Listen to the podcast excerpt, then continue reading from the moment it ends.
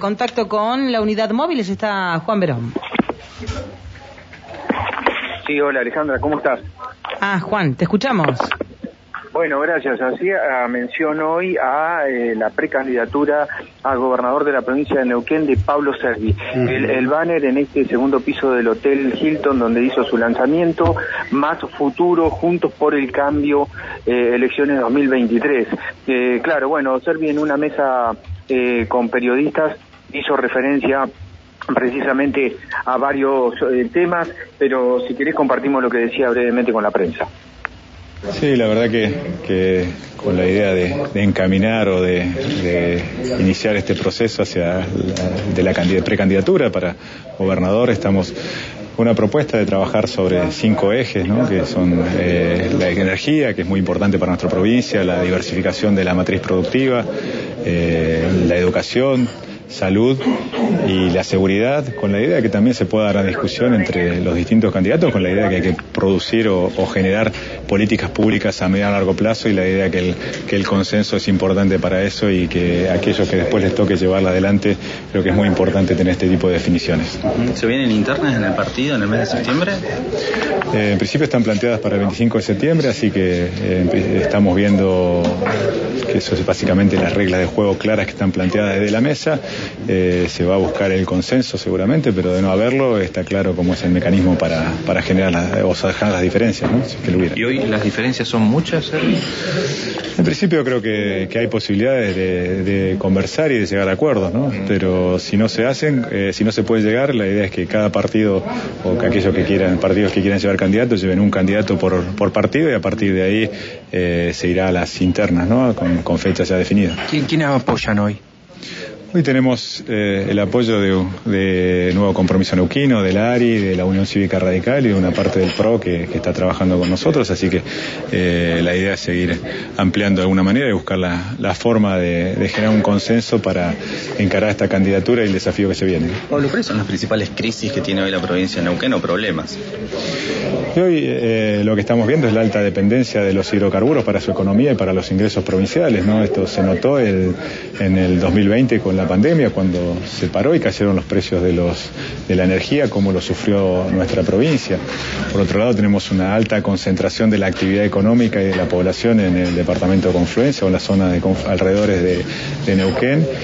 Y hoy también lo que vemos es que a, pesar de que la provincia recibe recursos extraordinarios por vaca muerta, eh, se está planteando que en el segundo semestre del año va a haber que recurrir a endeudamiento para poder cerrar las cuentas a fin de año. Así que eh, pesar de que recibimos recursos extraordinarios, estamos endeudando a las futuras generaciones, así que creo que esos temas hay que eh, afrontarlos en nuestra provincia, hacer una administración eficiente, ¿no?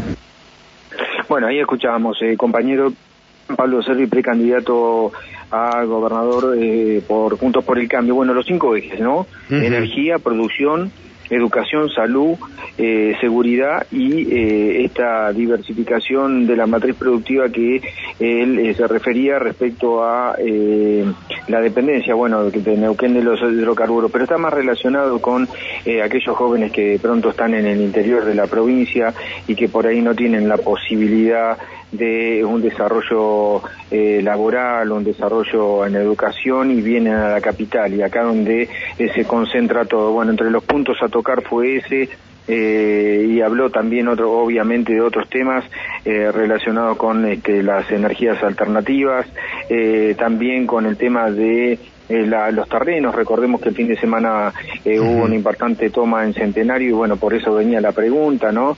Eh, cómo el Estado debería dar respuesta a esto, pero también, bueno, que la justicia intervenga en estos casos, ¿no? Respecto a las tomas. Este es uno de los temas de los que él habló aquí en esta conferencia y en este lanzamiento que esperemos. Si va a haber consenso, pero, ya están las internas para el 25 de septiembre. Bien, ¿Qué figuras había acompañando? No, vos sabés que no me llamó la atención que el lanzamiento lo hizo a un grupo muy eh, eh, muy cercano a él, pero con ninguna figura de ningún otro partido, Nico. Ajá, bien. solamente con personas que, bueno, yo no, no conocía, eh, un grupo reducido, pero no había ninguna figura. Hoy se reúne la mesa de Juntos por el Cambio, eh, como lo hace todos los lunes, este, dicen que ahí hay reuniones, bueno, veremos a ver de qué, de qué van a tratar, eh, seguramente están con este tema de las... Bien, pero, pero larga, larga desde el radicalismo? ¿Cómo? ¿El larga su candidatura desde el radicalismo? No, de Juntos por el Cambio. Ah. Pero él tiene el apoyo, como dijo, de, de Lari, de la Unión Cívica Radical, de un grupo de Juntos por el Cambio y un grupo de, del PRO. Recordemos que también está Taylor que se, se lanzó, ¿no es cierto? Sí, creo que también estaba Francisco Sánchez, no sé quién más, y otros candidatos más. Sí, sí, sí. Bien. Pero bueno, habrá que ver si va a haber internas o consenso. Bien, muy bien.